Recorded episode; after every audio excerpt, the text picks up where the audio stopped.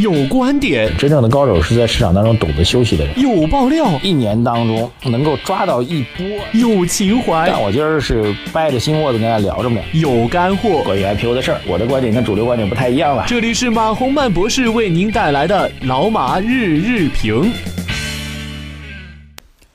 好，各位老马日评的听众朋友们，大家早上好。二零一七年的一月二十六号啊，这个星期四，昨天好像把二零一七年说成二零一六年了啊，这个有点岁数大了啊，这个经常是出现一些记忆上的误差或者口误吧。呃，今天是我们农历年的最后一个交易日啊，这个今天交易晚了，那么要整个一周的休息啊，从。本周五啊，一直到下周四，所以下次开盘的话会到下周五了，中间有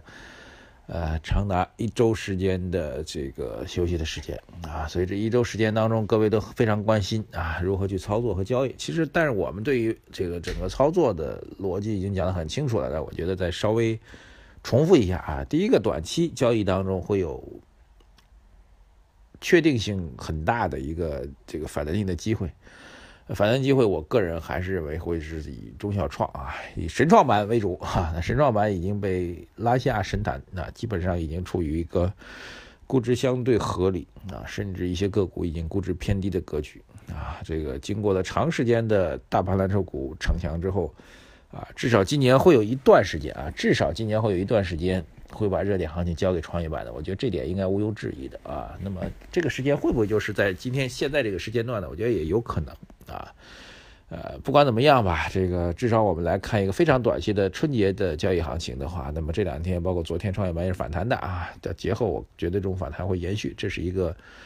短期的一个交易性机会。中期啊，就今年有没有一个战略性交易机会呢？显然会有啊，但是什么时候出现啊？昨天我也在呃我们这个铁杆粉丝群里面啊，我们建了一个几个分区域的铁杆粉丝，华东华、北华、西华、中华南啊。跟大家交流的时候，很多朋友都关心这样的问题。我现在可以统一回答一下啊，这个我们认为今年的战略性交易计划没有出现啊，因为我一直在讲啊，一季度到两季度的时候，中国宏观经济在年度会有一个探底的趋势，在这个探底的风险没有被有效对冲，没有得到更有价值的偏积极的信号的情况下，我个人认为现在在战略上啊，在大的指数趋势上啊，我们说大的指数趋势是指。以某一个指数为核心的话，涨幅应该在百分之十五到百分之二十这样一个机会，还没有出现，好吧？这是我们讲的两点啊。更长的一点，我们也之前跟大家探讨过，啊，我认为未来三年时间当中可能会有一波大牛市，这是我们三个观点啊，大家应该听得清楚来哦。啊，今天呢讲两个事情啊，第一个事情应该是一个常识性的事情，所以我们干金融的人，他理论上来讲不容易老年痴呆啊。这前两天也在跟一些做自媒体朋友在探讨啊，他们会做一个。非常细的一块，比如某一个领域当中的自媒体，然后做做法做法，他们就会觉得，哎，我的思想枯竭了，我的内容枯竭了，我不知道做什么好。然后我们在交流的时候，我略微有一点点优越感啊，因为我们做新闻的人，呃，不管你在什么领域当中，只要你是做新闻的人，那你每天都会有更新的信息。所以我今天想聊的第一个小的东西吧，就是关于回购哈。这昨天其实有很多朋友在我们财经马红曼的微信公众号后台留言给我们啊，这个后台大家一定要关注啊，只有关注这这个我们才能够形成更有效的日常的互动。财经马红曼，大家一定要关注。他说我现在要去买逆回购了啊，这个我其实我知道可以做逆回购方面的操作啊，但逆回购、正回购、逆回购大多数依然还是以这个金融大的金融机构为主的，哎。呃，认真学了一下，所以这个只提示一下啊。作为普通个人来说，其实也是可以参与这个回购资金的交易的啊。各位可以去关注一下啊。比如回购资金的最高的利率水平是达到了百分之二十七啊，当然它只是这个年化之后的百分之二十七啊。这个呃，如果你在那一瞬间抓住了，那你收益率还是很高的嘛。虽然这个。变成一天的交易之后没有多少钱，但是还是有一个短期的确定性投资，而且正逆回购的投资，呃是没有风险的啊，这点要告诉大家，它是不会亏钱的，它只是收益率的高低，但是大多数情况收益率都很低，对吧？这个倒是蛮有意思一件事情，也是我觉得我大家都可以去学习和关注，如何去在深交所、上交所，通过你手头的股票交易系统去进行这个回购交易啊，这个大家我觉得可以一起学习啊，我这里就不讲太细了，因为它属于纯属的。普及性的知识和技术性的知识，我就不讲太细了啊。这是提醒啊，就是这个市场当中的交可交易的品种其实还很多，每个人都在问嘛，说这个除了股票之外，我们可以买什么呢？就我们一起去学习，一起去提高，好吧？第二件事情就是，我觉得还是回到特朗普这边。哎，特朗普这个人呢，还真的是挺有意思的啊。我我们之前无数次的节目当中讨论过关于他。那么当中大家讲的最多的一点就是，美国总统的特征就是说一套做一套啊。竞选时候讲的事，上台之后就全查瞎扯了。啊，那么特朗普呢，会不会也是一个这样的人啊？大家心里面觉得他应该是这样一个人。在最近这一周的时间当中，因为他上任刚刚还不到一周嘛，这一周的时间当中，特朗普先生这个还比我们想象中要牛叉得多啊，绝对是鹰派的猛将啊。第一个大家知道啊，这个宣布美国退出 TPP 啊，然后后来贸易方面还可能会退出美加嘛，还没提啊。那么第二件确定的事情就是。关于在美墨边境当中要修建隔离墙，这事情呢，其实在美国内部呢争议也是比较大的啊。然后修隔离墙这事儿也不是说这个特朗普第一个干的，最早干的时候是布什总统在干的啊。他当时就修了修了一部分啊，但是这个这个完善程度没有那么高，而且这个墨西哥同志们很 善于打地洞，会会挖很多地道来到美国来，反正各种方法。那么修隔离墙只是一个说法啊，其实它背后呢意味着什么呢？意味着特朗普要采取极其严格的反非法移民的政策。这个事情我觉得还是比较有意思，因为美国这个国家呢，它它在这个价值观上还有经济利益当中呢，是有时候是会有些分分裂的。比如在经济利益当中啊，或者在政治利益当中，在社会稳定政价值角度来讲，他们其实是反非法移民的。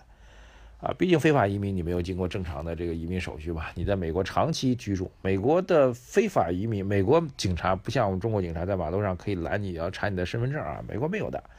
警察不能够随便的去查这公民的相关的身份证件啊，这就使得你一旦有机会进入到美国境内之后，呃。你不去办其他的社保呀，这些正正规的这个居住的证件的情况下，你在美国可以长期去打工啊。大家可以看看，在这个比如华人区啊、韩国人区啊等等等等啊、拉美人区啊等等，是大量的非法移民就长期的生活在那里，没人管啊。其实美国这个是是，其实他是从。美国，因为美国本身是个移民国家嘛，五月花号的故事大家都知道，所以他们在新的当中是欢迎啊，或者说接纳吧，不能说欢迎，就非法移民。他觉得这种所谓的非法移民，那最早五月花号的人是不是也是非法移民呢？所以他们在价值观上接受的，但现实当中他们又会觉得不稳定、不安全。所以这两种矛盾一直在美国社会当中是存在的，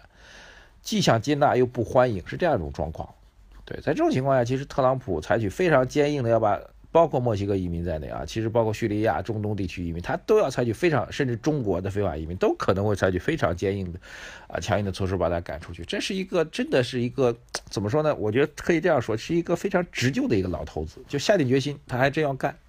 这个是在美国的这个政府的历史当中是非常罕见的啊，真的，以前美国总统是说一套做一套啊，所以两件事情证明，就特朗普喊出来的口号，只要他敢喊，他就敢做。那么将来会不会有这个这个软蛋的时候呢？有可能，但至少目前来讲，我觉得这个会给全球经济和政治带来会非常大的影响。他的所有的经济、政治、贸易的思路，为什么大家会觉得他是一个奇葩呢？因为他的所有的政治、经济、贸易的思路，全都是为了美维护美国一个国家本土的利益。以前美国那世界老大呀，那全世界哪里有事情我都得救啊，哪里有难民，哪里有灾难，我都要去这个。铁剑担道义啊，这这是最大的一个区别。那铁剑担道义时间长了之后，大家会觉得，哎，这个这个东西，这个这个新兰总统这只只为自己，他好像有点对不住我们的声誉。但是仔细想想看，你说作为美国人来说，是不是会觉得，哎，不管怎么着，我们虽然名声毁了，但是我们占了便宜呢？所以这个所有美国总统、美国公众对于特朗普也是充满了矛盾。啊，这事情我觉得还蛮有意思，真的是一个奇葩总统啊！不管怎么样吧，对中国来说的影响也是比较大的啊，有正有负。今天先不展开了，今天去聊聊这故事啊。我觉得我们多熟悉一些人文和有趣的事情吧，好吧？不管怎么样，今天是这个农历新年前的最后一个交易日了，给大家拜个年。呃，本周呢，我们还是会推送我们的老马饭局的订阅产品啊，希望大家能够收听啊。只是时间可能会稍微晚一点，反正大家在假期当中嘛，早一天晚一天问题不大哈。感谢各位支持，再次祝各位新春快乐啊！祝您鸡年大吉吧！谢谢，感谢各位，我们正常的日播节目下周五再见，谢谢大家。再见。